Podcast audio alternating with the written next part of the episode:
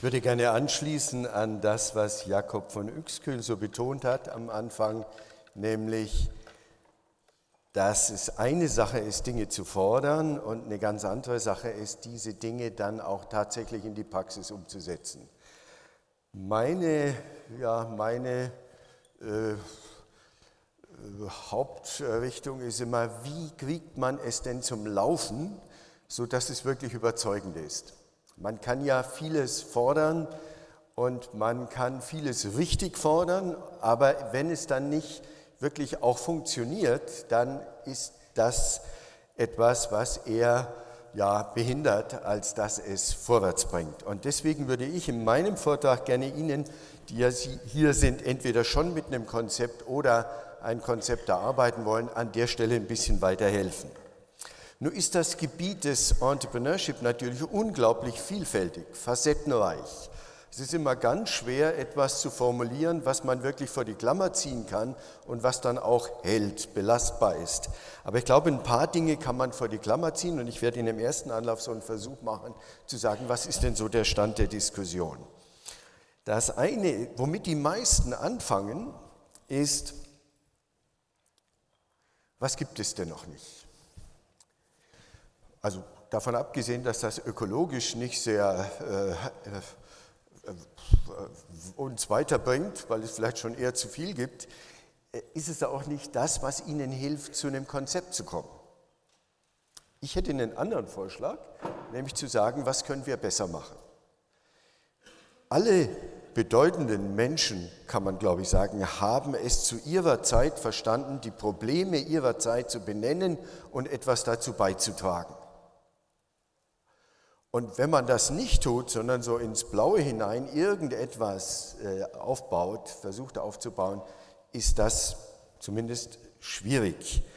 Mein Vorschlag wäre immer, an den Problemen der Zeit zu arbeiten und damit auch die Zeitströmungen, und das ist ja Unterstützung, das ist ja auch Ökonomie. Wenn ich für jeden Punkt selber werben muss und Werbung muss man bezahlen, ist das eine Sache.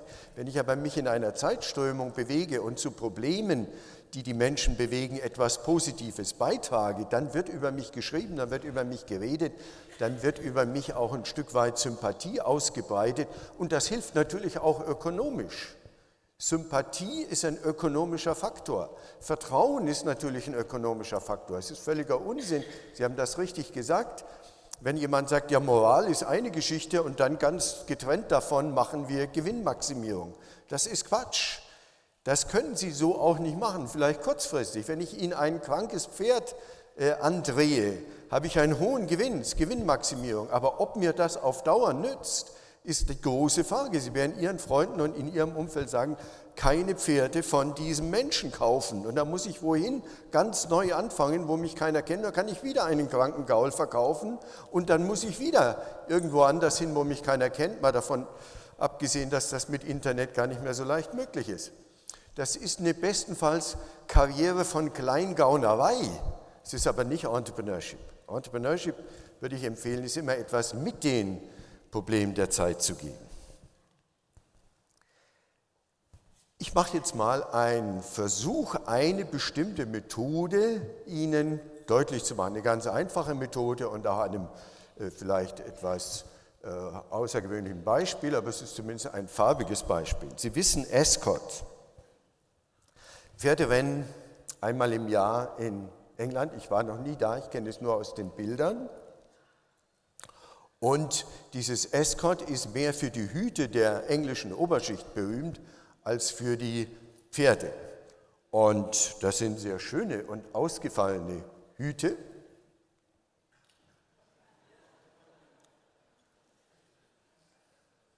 Schon ein bisschen ökologisch, Jetzt frage ich Sie, können wir da mithalten? Und ich glaube, die klare Antwort ist, können wir nicht. Das sind die besten Hutmacher Englands, das sind die kreativsten Leute, da wird viel Geld ausgegeben. Ich glaube, die Antwort heißt, können wir nicht mithalten. Jetzt sage ich langsam. Konzept. Und was zweites, Komponenten. Wir müssen nicht alles selber machen. Ist völlig falsch. Adam Smith, 1776, Wealth of Nations, spricht über Markt und die unsichtbare Hand des Marktes. Das ist bis heute umstritten. Aber das andere, was da auch drin steht, nämlich Arbeitsteilung, ist der Faktor, der zu Wohlstand führt.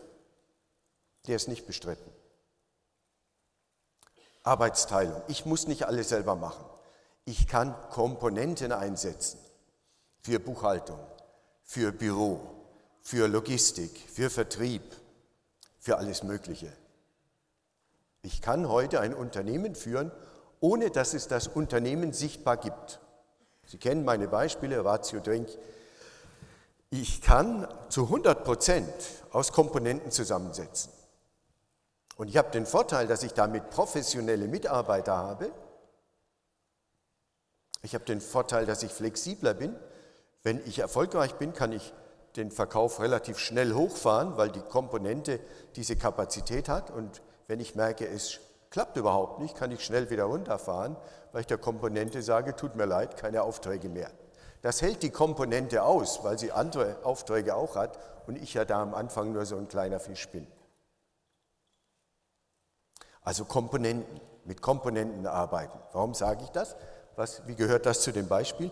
Na, wir brauchen die Komponente Hutmacher. Wenn wir da herumdeletieren und Hüte machen wollen, das wird nichts. Also wir brauchen die Komponente Hutmacher. So, jetzt gehen wir an das Konzept heran, einen besseren Hut zu machen und haben im Kopf schon, also ich habe einen Hutmacher, aber die Idee, das Konzept muss von mir kommen. Jetzt gucken wir uns nochmal die Hüte an. Was ist denn das Konzept hinter diesen Hüten? Was ist denn die Sichtachse? Mit welchen Elementen wird denn da gearbeitet? Wenn wir es nochmal angucken, sieht man bei aller Ausgefallenheit, es sind im Kern drei Elemente. Nennen wir es mal Sichtachsen. Es ist Material, es ist Farbe und natürlich Form. So, jetzt haben wir die drei Elemente, aus denen diese Hüte gemacht werden. Großer Fantasie, perfekt. Aber jetzt denken wir uns mal eine neue Sichtachse aus. Bewegung. Bewegung ist hier nicht in dem Hut. Also sagen wir dem Hutmacher, kleine Batterie einbauen, das Ding bewegen. Schon haben wir einen, wenn Sie so wollen, Wettbewerbsvorteil. Da treten wir auf in Escort mit einem Hut oder mit Hüten, die sich bewegen. Keine große Geschichte. Gar nicht so schwer, mit einer Innovation zu kommen. Na, wenn wir schon damit angefangen haben, probieren wir mal weitere Innovationen. Beleuchtung. Auch nicht so schwer. Sagen wir dem Hutmacher, wieder die Batterie und ein paar Birnen mit auf den Hut. Und jetzt können die leuchten oder blinken oder zusammen mit der Bewegung so ein halbes äh, Kabarett da oben oder Ballett kann man auf dem Hut veranstalten. Also allmählich fallen wir mit unseren Hüten schon auf. Gehen wir noch einen Schritt weiter, sagen wir Kunst, moderne Kunst. Gehen Sie zu Google Bilder, da haben Sie praktisch die gesamte moderne Kunst als Bilder zur Verfügung. Wie würde das denn aussehen? Hier haben wir noch das konventionell ökologische Modell. Gehen wir mal eins weiter. Moderne Kunst. Machen wir das doch auf den Hut. Sehen Sie, ich habe den Kandinsky genommen, weil die Hutnadel schon mit drin ist, mit der wir das befestigen. Oder wir sagen, na ganz traditionelle Kunst, die alten Meister. Gucken wir mal da ein bisschen was ab und lassen uns überhaupt von Kunst inspirieren. So eine ferne Galaxie könnte man sagen, auf den Hut setzen. Oder so etwas. Da könnte man so eine Anti-Raucher-Kampagne draus machen. Oder sowas. Also es ist äh, grenzenlos. Wir haben die gesamte moderne Kunst zur Verfügung um unseren Hut an der Stelle attraktiv zu machen. Also haben wir schon eine ganze Menge in der kurzen Zeit an Innovationen und allmählich habe ich das Gefühl, werden wir diesen englischen Hutmachern und äh, kreativen Designern äh, können wir da schon ganz schön mithalten. So ein Fisch auf die Geschichte drauf. Aber sowas, was fällt doch auf. Also, ich will damit sagen, das ist auch ein Stück Recycling da oben, diese Kronkorken. Wir können mithalten. Und der Trick, wenn Sie so wollen, oder das Geheimnis oder ein bisschen äh, wissenschaftlicher ausgedrückt, die Methode, mit der wir arbeiten, heißt Systematik. Heißt nicht, wir warten auf den genialen Einfall. Sagen die Leute immer, ich bin ein ganz normaler Mensch und ich bin halt kein Genie wie Einstein, das muss ja auch erlaubt sein. Ist auch erlaubt. Sie müssen aber kein Genie sein, sondern Sie können systematisch, relativ schnell zu Lösungen kommen, die deutlich von dem Konventionellen sich abheben.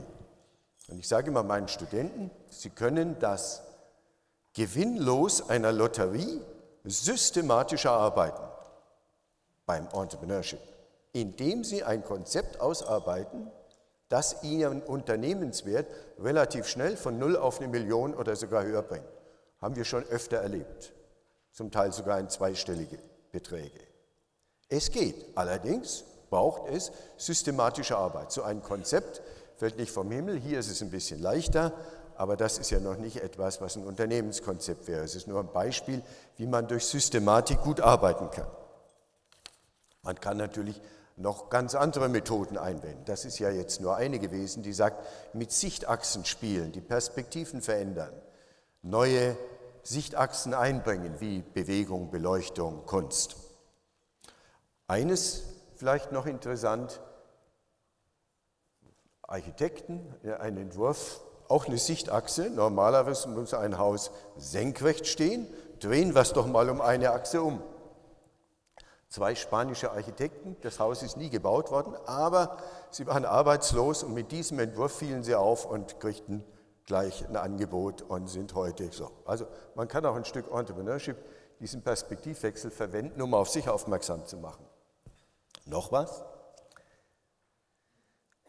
Ein Genie wie Leonardo da Vinci, warum soll man nicht auch von ihm lernen, erfindet natürlich zu den fünf Sinnen, das ist ihm nicht genug, noch ein paar Sinne mehr. Das Fumato finde ich spannend. The willingness to let oneself in for multiple definitions, paradoxes and insecurity. Also tolle Geschichten eine Art äh, Baukasten, wie ich in mein Konzept ein Stück weit ganz andere Dimensionen einbringe, als zu sagen, den Kaffee mache ich jetzt in eine blaue Verpackung, eine Großpackung oder nicht, solche Sachen. Also wir haben eine ganze Reihe von Möglichkeiten, Methoden, da zu arbeiten. Und es gibt noch äh, ein paar Methoden, die Ihnen auch das Produkt preiswerter machen. Mehrfachnutzung. Sie müssen nicht alles selber aufbauen. Komponenten verwenden oder andere, andere Ressourcen nutzen, die sowieso schon da sind. Wir können das Ökologische sehr gut, also das ökologisch-moralische nicht verschwenden, sehr gut mit Ökonomie verbinden. Ökologie und Ökonomie vertragen sich natürlich in weiten Strecken, wenn es heißt, sparsam mit Mitteln umgehen. Und das ist das, was die Ökonomen sich ausgedacht haben. Es geht um Sparsame Verwendung von Mitteln. Es geht um, darum, Dinge einfacher zu machen. Es geht um Ideen, wie ich ein Stück weit meine Faulheit so in Szene setzen kann, dass ich und andere nicht darunter leiden müssen. Ich finde Ökonomie extrem spannend. Ich finde es ein Stück weit nicht nur gestaltend wie beim Künstler, sondern es geht ja auch um Ökonomie. Anders wie bei den meisten Künstlern werde ich ja hoch belohnt, wenn mein Konzept stimmig ist. Und anders als in der Politik brauche ich nicht eine Mehrheit. Politik ist immer schwierig, finde ich, weil ich Mehrheiten gewinnen muss für meine Sache. Als Entrepreneur muss ich keine Mehrheiten gewinnen. Es reichen ein paar hundert Kunden. Es reichen vielleicht sogar schon ein paar Dutzend Kunden. Und ich kann meine Alternative, so verrückt sie vielleicht scheint, zeigen, in der Öffentlichkeit zeigen. Also gerade wenn ich Spinner bin, gerade wenn ich jemand bin, der extravagante Ideen einbringt, dann ist dieses Feld des Entrepreneurship ein Stück leichter, als mit meiner Extravaganz Mehrheiten gewinnen zu müssen. Entrepreneurship ist spannend. Entrepreneurship ist wahnsinnig spannend. Und ich finde, es ist etwas, was überhaupt Menschen lebendig macht. Und ist etwas anderes als vorgegeben von anderen und dann noch in einem Sinnzusammenhang, vielleicht von Gewinnmaximierung, arbeiten zu müssen. Wenn wir mal als Entrepreneure da oben ankommen und der Petrus macht die Tür auf und sagt, Faltin, jetzt können Sie ruhen, hier ausruhen. Es gibt keinen Stress mehr mit Entrepreneurship, Firmen gründen, Keynotes halten. Da würde ich sagen, Petrus, du hast eine völlig konventionelle Vorstellung von Himmel. Hier gehört Entrepreneurship rein.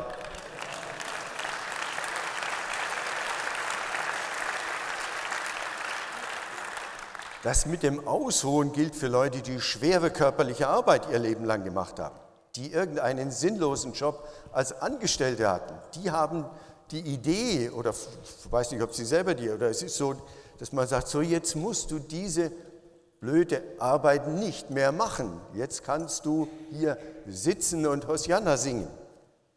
Aber diejenigen, die mal erfahren haben, wie spannend es ist, wie ein Kriminalroman in einer Geschichte zu sein, in der man selber die Hauptfigur ist, ohne dass jemand umgebracht wird, sondern indem wir Sachen besser machen, ist eigentlich etwas, was nur Entrepreneurship hat. Und das ist ja, ein Punkt, den wir, glaube ich, in unsere konzeptuelle Arbeit einbringen müssen. Es soll auch Spaß machen.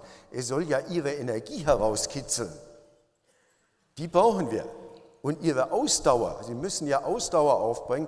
Sie müssen Ambiguität aufbringen. Das geht ja alles nicht so ganz plötzlich. Gutes Konzept braucht Zeit. Dieser eine amerikanische Professor, Herbert Simon, sagt, up to 10 years and up to 50.000 chunks of information braucht man. Also wahnsinnige Recherche, Ausdauer und eben, nicht immer zehn Jahre, aber eben, es braucht zu seine Zeit.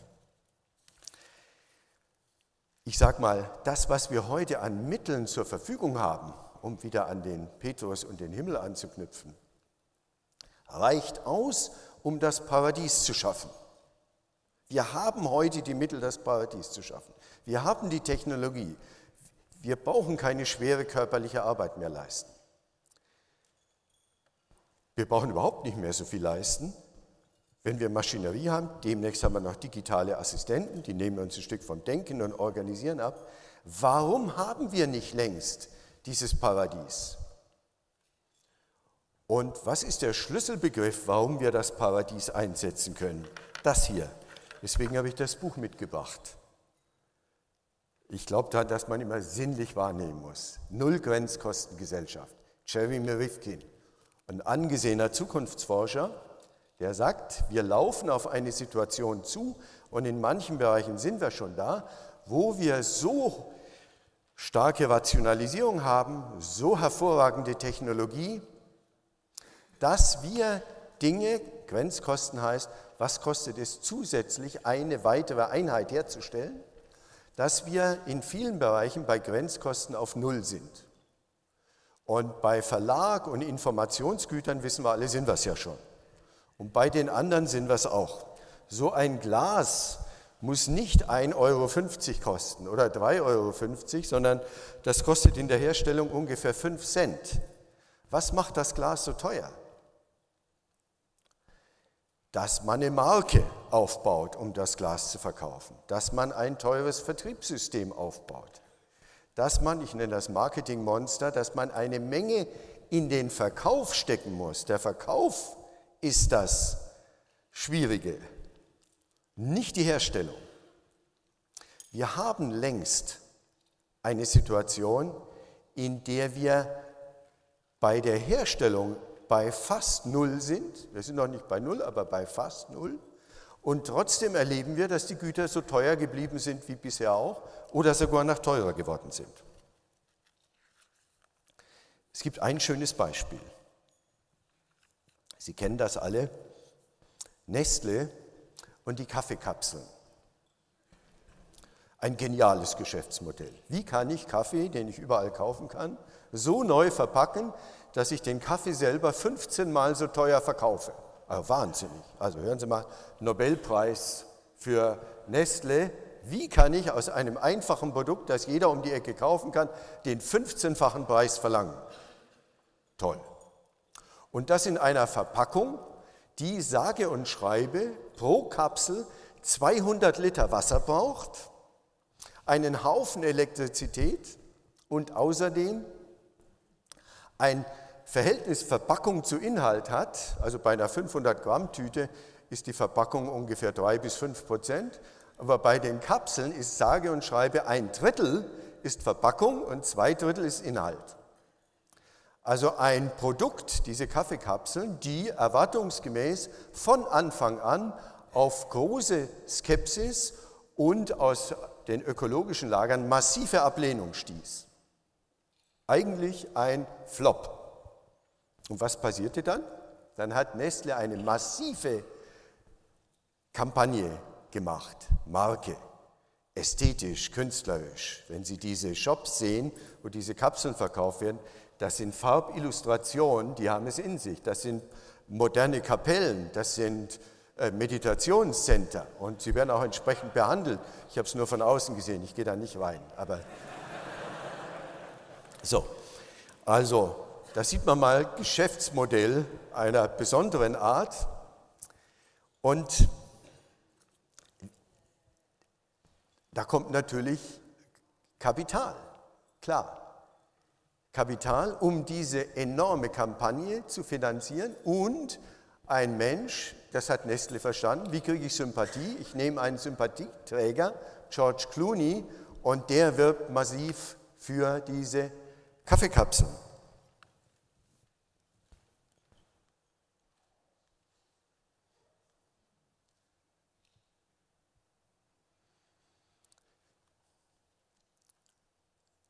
Das ist schade. Dieser George Clooney ist ja ein wirklich äh, engagierter äh, Mensch, der, äh, finde ich, tolle äh, Aktionen macht und auch sehr mutig ist.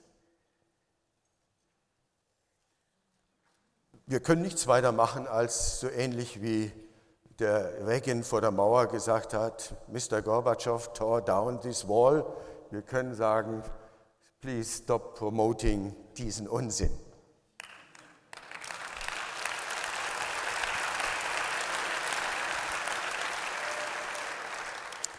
Warum ich das Ganze erzähle? Manchmal überziehen ja Unternehmen. Ich war bei einer Sommerhochschule in Kitzbühel, Johannes Lindner, der hier wahrscheinlich irgendwo ist, veranstaltet die. Und Sie wissen, Kitzbühel, Schickimicki, alle die teuren Weltmarken in diesen alten, schönen Häusern aus dem 14., 15. Jahrhundert. Und ein Rotary Club, der wohl Sponsor auch dieser Sommerhochschule ist. Und äh, dann am Abend ein Empfang und der Vorsitzende dieses Rotary Clubs im Anzug und äh, erfolgreicher Unternehmer, sehr selbstbewusst, kommt, ohne dass irgendjemand das äh, ahnte oder ihn dazu aufgefordert hätte, sagt also Ökonomie, das sei ja eine zwiespältige Geschichte und er würde sich wahnsinnig ärgern über Nestle und diese Kapseln.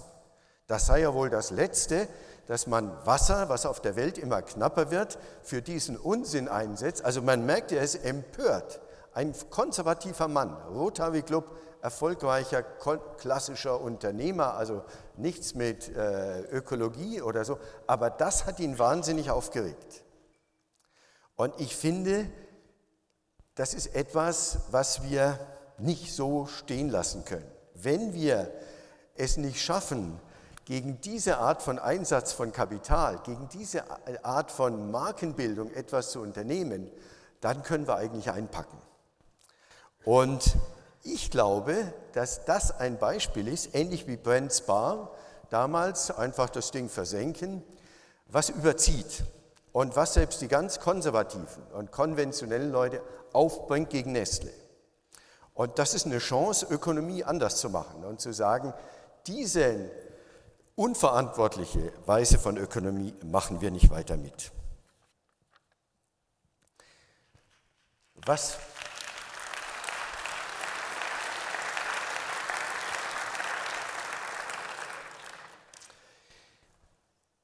Solange man die Ökonomie den anderen überlässt und nicht selber in den Ring steigt, müssen wir uns nicht wundern, was uns geboten wird. Und wenn die Logik heißt, wenn ich Ökonomie mache, dann geht es um Gewinnmaximierung und nicht um die sanfteren und äh, kulturell äh, sensibleren Teile. Wenn wir das zulassen, dann kommt etwas, das einseitig die Ökonomie bestückt mit einer Mannschaft, mit einer Besetzung, die in einer gewissen Weise denkt, so wie sie denkt. Und die anderen sitzen in den Feuilletonstuben oder lesen gute Bücher und machen irgendetwas, aber handeln nicht. Wir brauchen genau dieses Stück, zu sagen, wir machen die bessere Ökonomie. Und wir müssen in diese Ökonomie hinein. Und ich sage, das ist parallel zu dem, was Hambacher Fest, wofür Hambacher Fest 1832 steht. Da hieß es, diese Fürsten machen nicht die Politik für die Bürger und schon gar nicht für die Arbeiter, sondern sie machen die Politik für sich. Und die Bürger müssen selber politisch aktiv werden und die Arbeiter müssen selber politisch aktiv werden und die Frauen müssen selber politisch aktiv werden und die Minderheiten auch. Wir können nicht warten, dass wir den Fürsten durch Gutes zureden und sagen, hört mal, so geht das aber nicht. Also wenn ihr so weitermacht, geht dieser Planet kaputt. Ich glaube, dieses gute Zureden hilft nicht. Es gibt immer ein paar, die da aufgeschlossen sind, aber die größere Menge ist abhängig von ihren Stakeholders, von ihren Aktionären und kann das nicht. Wir müssen selber in den Ring steigen und die Alternativen zeigen. Das ist ein schöner Begriff aus dem Englischen. Es reicht nicht im Lehnstuhl, Armchair, zu sitzen und zu sagen, also dieses System Kapitalismus widerlich, diese Unternehmen widerlich, sondern wir müssen raus aus dem Lehnstuhl und sagen, wir müssen es selber anpacken und wir müssen zeigen, dass wir es besser machen können. Ökologisch besser, sozial besser, intelligentere Produkte, dauerhaftere Produkte und so weiter. Alles, was uns eigentlich vorschwebt, was daran so wichtig ist. Noch etwas beim Entrepreneurship wichtig. Und das kriegen Sie nur beim Entrepreneurship. Wenn Sie Angestellter sind, in einer großen Hierarchie nützt Ihnen dieser Satz überhaupt nichts. Kein äh, Chef wird sagen, na jetzt richte ich den Arbeitsplatz so ein, dass der Herr Müller mit seinen merkwürdigen Facetten ein glücklicher Mensch wird, sondern es gibt Aufgaben, die muss der Herr Müller erledigen. Und wenn ich Arbeiter bin, habe ich auch nicht eine Chance. Ich muss das machen, was vorliegt. Und wenn ich Bauer bin, kann ich auch nicht.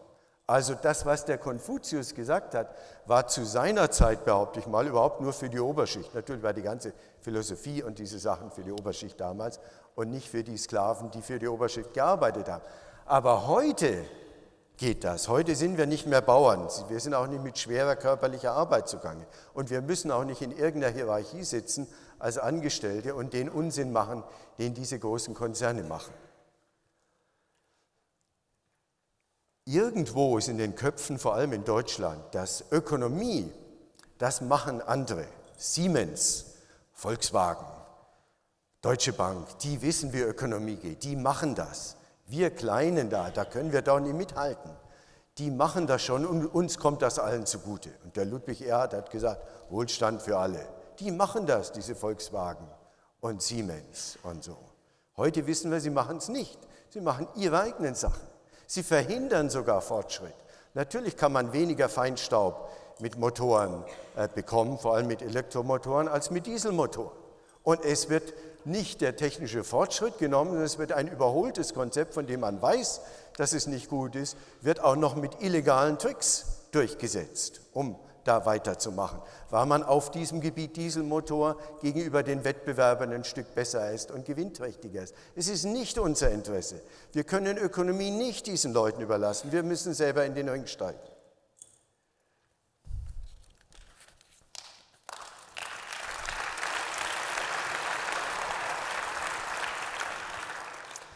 Wo können wir ansetzen? Hier können wir ansetzen an den Grenzkosten. Wenn die Grenzkosten fast null sind, dann können wir tatsächlich Güter sehr viel preiswerter machen. Allerdings müssen wir auf diesen Markenaufbau und diese Markenpflege, das ist ja das, was das meiste Geld verschluckt, verzichten.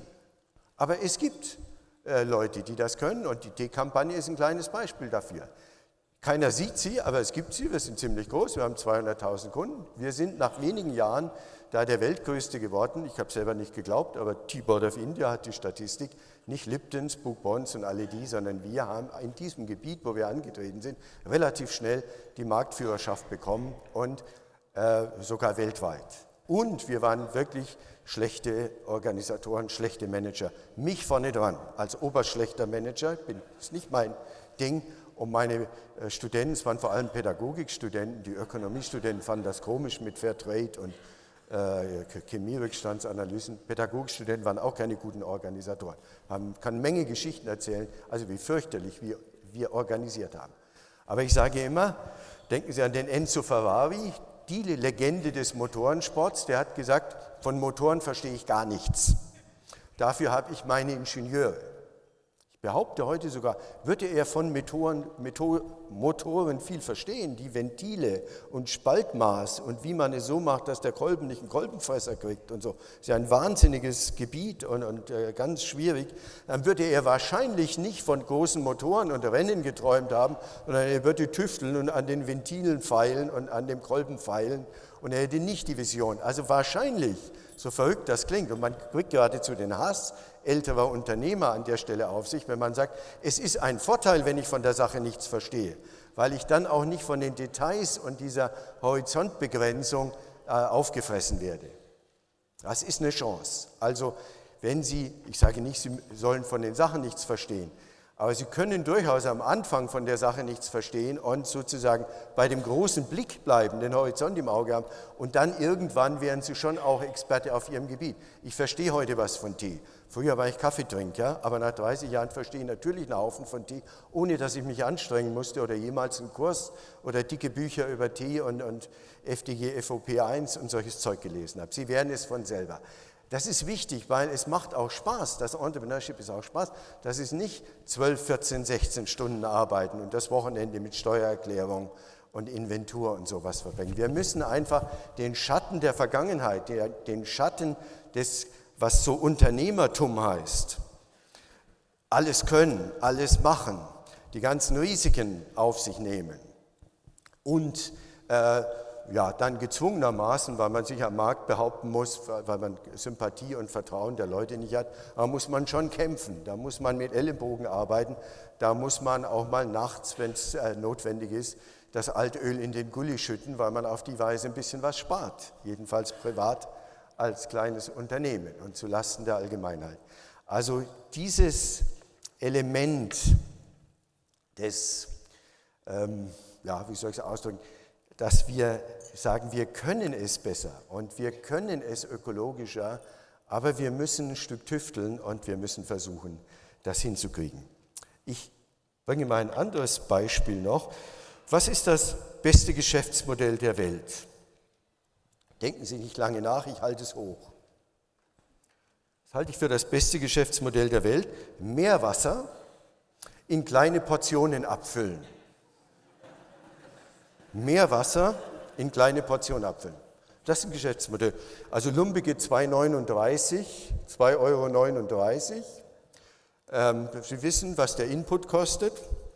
Das Ding drumherum, habe ich mich äh, belehren lassen, kostet so zwischen 20 Cent bei einer kleineren Auflage und so 10 Cent, 8 Cent bei einer richtig großen Auflage. Das ist eine Firma, die nennt sich St. Christoph. Und da steht, zur Behandlung und Reinigung der Nasenschleimhaut. Und dann gibt es einen Konkurrenten, auch Meerwasser. Sehr origineller Name, St. Blasius. Und der hat es ein bisschen anders formuliert, nämlich zur Reinigung und Befeuchtung der Nasenschleimhaut. Und kostet übrigens nur 1,99. Also Discount. Und jetzt komme ich, Faltin, und sage, hier, ist meines, Meerwasser, 99 Cent, Discount. Also, wenn ich sage 20 Cent, dann ist ja schon 40 Cent, wenn ich es für 40 Cent verkaufe, eine Gewinnspanne von 100 Prozent. wenn ich es nicht jetzt in den Vertrieb woanders bei den Discounter, aber wenn ich es Ihnen als Freundesökonomie verkaufe und ich keinen Werbeaufwand habe, keinen Markenaufwand habe und sage, also mehr Wasser, das machen wir jetzt lieber selber. Der Nächste, der in Urlaub da irgendwo hinfährt, bringt ein paar Liter mit, ein paar Kanister mit und dann kaufen wir diese Verpackung und dann 20 Cent und dann verkaufen wir es für 40 Cent oder 60 Cent. Da unterbieten wir sogar den Falti mit seinen 99 Cent gewaltig. Und dann machen wir das selber. Jetzt frage ich Sie, was ist da die große Kunst? Warum machen wir es nicht? Warum machen wir es nicht? Kann man in viele machen. Das Teure ist der Markenaufbau, das Teure ist die Markenpflege. Und das können wir uns sparen. Deswegen Freundesökonomie, sobald wir im eigenen Freundeskreis haben. Seine Freunde betrügt man doch nicht. Ich habe nie verstanden, wie es Leute gibt, die sagen, überzeugen Sie Ihren Freund für das Zeitungsabonnement und dann kriegen Sie so einen Wecker. Ich habe nie verstanden, wie man auf so eine Idee kommt. Das ist der Judaslohn. Ich verrate meinen Freund, schwatze ihm dieses Abonnement auf und dann kriege ich einen Lohn dafür. Ich begreife es nicht, wie, wie man sich sowas ausdenken kann. Ist es nicht viel besser zu sagen, ich tue was für meine Freunde. Ich habe ein bisschen ökonomisches Interesse, die anderen noch nicht, hoffentlich später auch. Ich tue was für meine Freunde. Ich fange an einzukaufen Dinge, die viel Marketingaufwand haben, aber eigentlich sehr preiswert sind.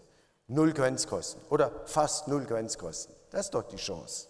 Und dann verteile ich das unter meinen Freunden. Und wir überlegen ein bisschen. Vorratkauf. Ich sage Ihnen, die Zukunft des Einzelhandels heißt, kaufen im Internet, aber nicht einzeln, jeder einzeln mit einem Einzelpaket und Einzelversand, Einzelverpackung und Einzelversand. Und die Zukunft von Einzelhandel heißt, wir kaufen gemeinsam im Internet eine Sammelbestellung. Die ist ökologisch unschlagbar. Die ist sehr viel effizienter, preiswerter, als was selbst Aldi oder Lidl machen. Wir können es, es ist gar nicht so schwer. Und wir können anfangen mit dem, ich nenne es mal so Freundesökonomie, weil es eben nicht darum geht, mit großem Werbeaufwand auch die Abneigung gegen Werbung. Die meisten haben doch Abneigung, die haben doch Schilder stehen. Keine Werbung einwerfen. Dann wird wieder dieses Zeug reingeworfen mit viel Farbdruck und allem Möglichen und noch Plastik verpackt. Und äh, es ist, ja, ich habe ein Geschäftsmodell. Machen Sie eine Website, schreiben Sie drauf, wer sich über das ärgert, hier keine Werbung hinschreiben und dann kriegt man trotzdem das melden. Wir setzen einen Rechtsanwalt ein, der die Leute verklagt, damit dieses Zeug nicht wirklich weiter äh, so verteilt wird, gegen den Willen der Leute. Heute muss man ja Werbung in einer Art machen, um den Widerstand gegen Werbung zu überspielen. Das ist doch nicht sinnvoll. Das ist doch, äh, ja, brauche ich nicht. So.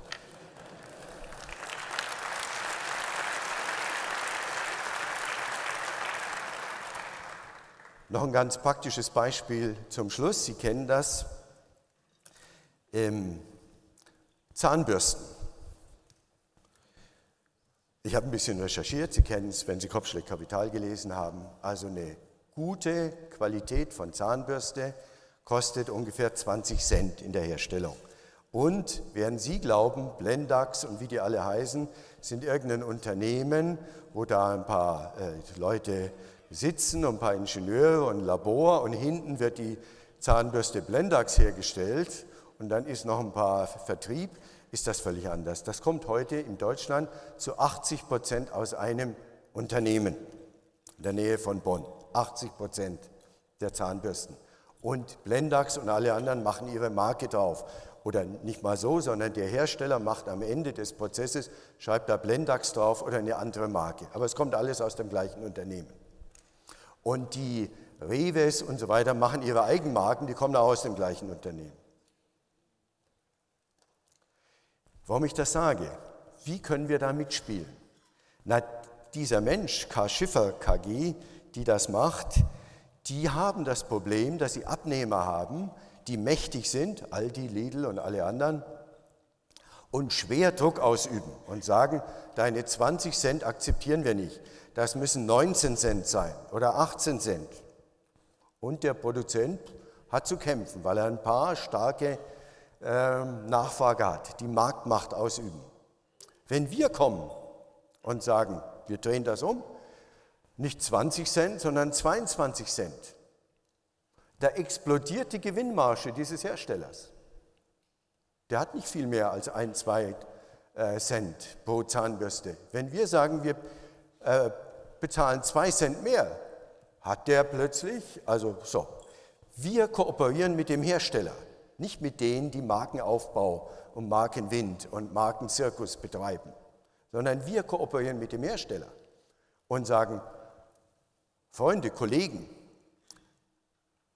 kaufen wir die Zahnbürsten gemeinsam in Bündeln, zwölf, zwölf Stück, ein Jahresvorrat. Zahnbürsten soll man nach einem Monat wegwerfen. Die haben zu viel Keime und sind so aufgerissen, das Plastik. Also nach einem Monat wegschmeißen, ist, ist gut. Haben Sie zwölf Zahnbürsten, jeder Haushalt, zwei, drei, vier Leute und dann 50 äh, solcher Freunde, kommt schon eine Bestellung zusammen. Und ich bin sicher und habe auch die Erfahrung, dass der Hersteller mitmacht, wenn er einen ordentlichen Preis bekommt.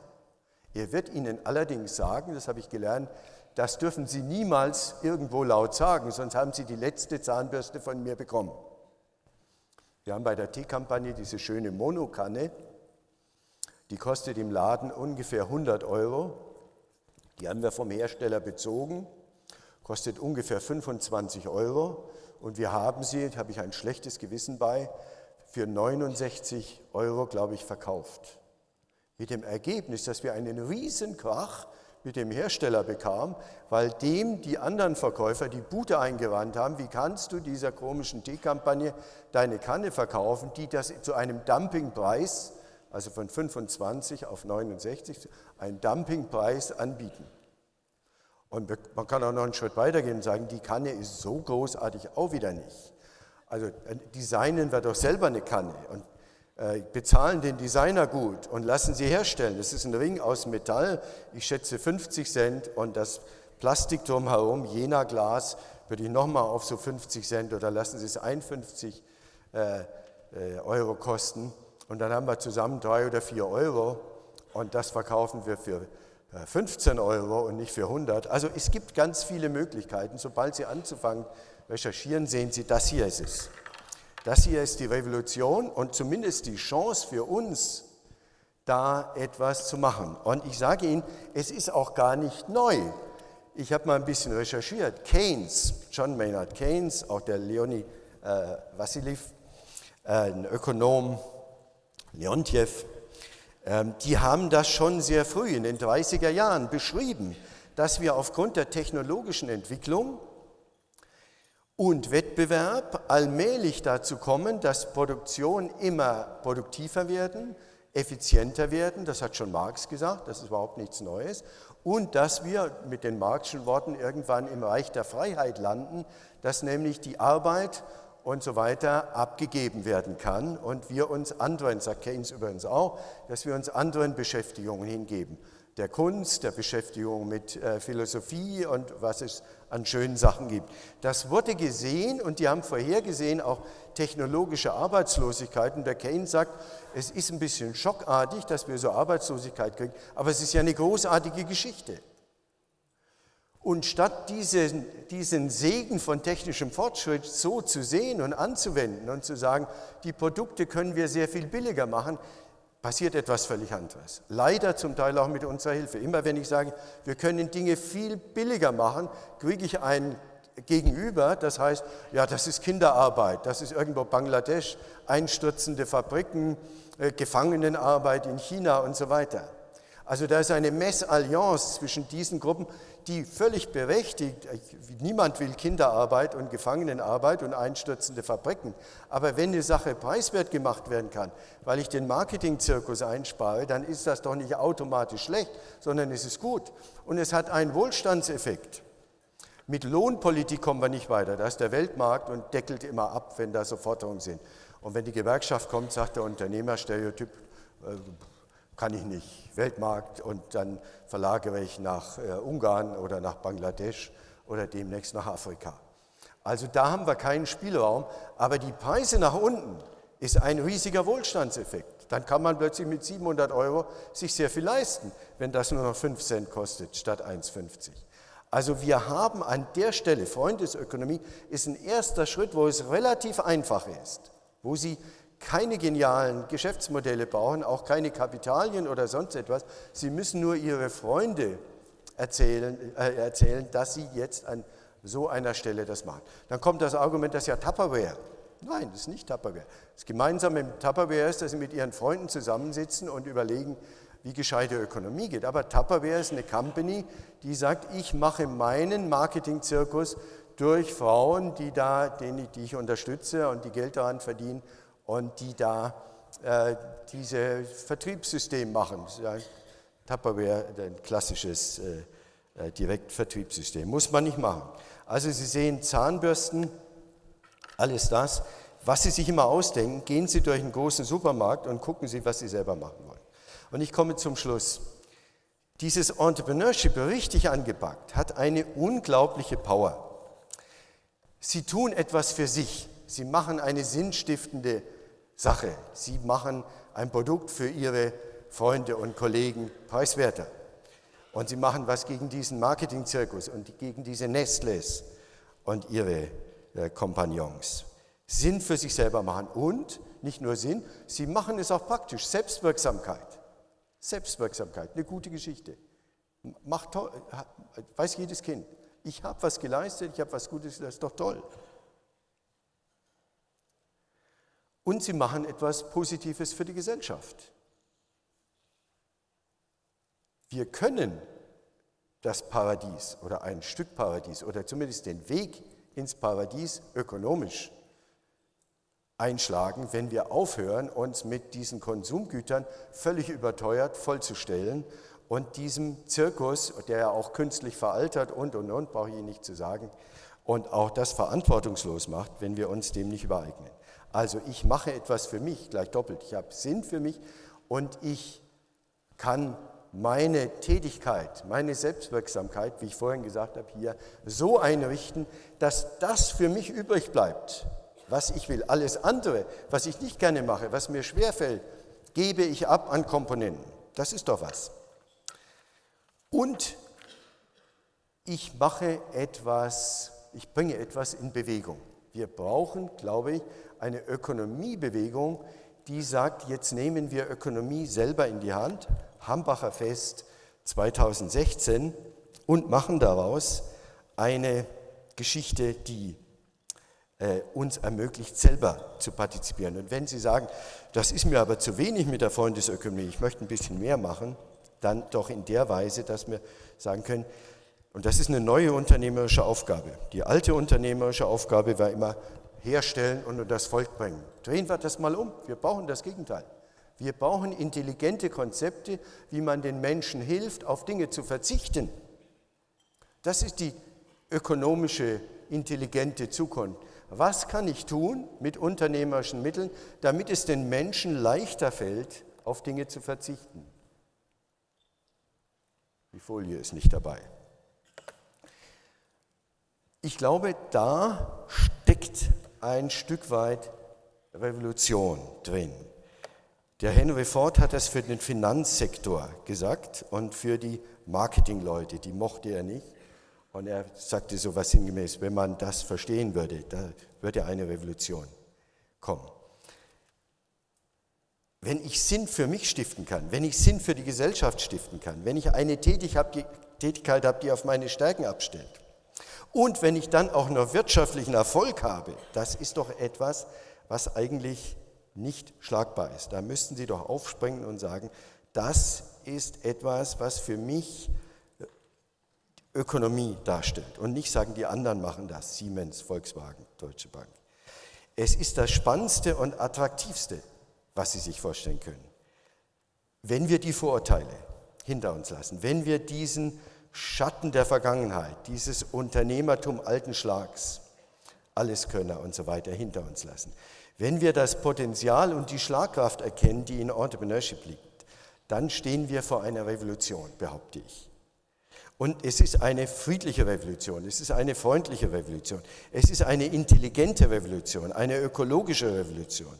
Es ist eine Revolution, die uns zum ersten Mal in der Menschheitsgeschichte den Zugriff auf das ermöglicht, wo Reichtum entsteht. Reichtum entsteht in den Unternehmen, nicht in den äh, ja, Reichtum und die Ungleichheit von Reichtum, die Ungleichverteilung der Einkommen und des Reichtums entsteht in den Unternehmen. Und da ist zum ersten Mal die Chance mitzumachen.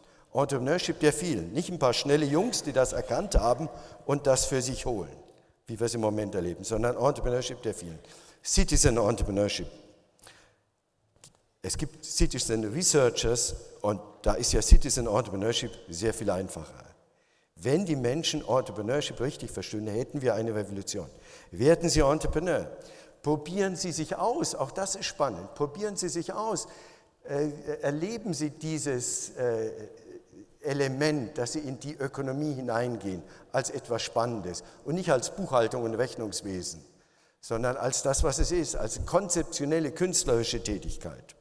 Und wir haben in Europa eine unglaublich gute Tradition, anders als in den USA. In den USA ist dieses egomanische Ich, ich kann das und du musst an dich glauben, du kannst das. Und der Donald Trump ist die richtige Repräsentanz dieses Denkens. So dieses manische, ego, egomanische, hier, ich kann das. Deswegen sind auch so wenig Frauen dabei, schon auch eine stark äh, männliche Geschichte. Aber diese sich ausprobieren und etwas leisten in einem Feld, das uns zunächst mal als langweilig und unzugänglich erschien, das ist es. Wir haben die Chance, eine bessere Welt zu bauen. Liebevoller, witziger, feinfühliger, künstlerischer, als das je möglich war. Arts and Crafts Movement, Gandhi, so äh, 1890 oder so, hat das schon mal versucht. Da war die Zeit noch nicht reif. Heute können wir das. Arts and Crafts Movement in der Ökonomie. Die Mittel dazu sind vorhanden. Der technische Fortschritt hat das längst gebaut. Die Mittel sind vorhanden, aber wir müssen selber in den Ring steigen. Das ist es. Wir müssen es in Gang bringen. Wir müssen es unternehmen. Fangen wir damit an. Warten wir nicht länger. Lassen wir uns nicht von den äh, Konzernen verarschen. Steigen wir selber in den Ring. Wir sind die besseren Ökonomen. Wir sind die besseren Entrepreneure. Wir machen intelligentere Ökonomie. Wir machen eine zukunftsfähige Ökonomie. Wir wählen einen Lebensweg, der Sinn für uns macht, auch ökonomisch und der uns die Chance gibt, ökonomisch unabhängig zu werden. Ein leerer Sack kann nicht aufrecht stehen, Benjamin Franklin. Ein guter Satz. Ein leerer Sack kann nicht aufrecht stehen. Stehen Sie aufrecht und dann dürfen Sie kein leerer Sack sein.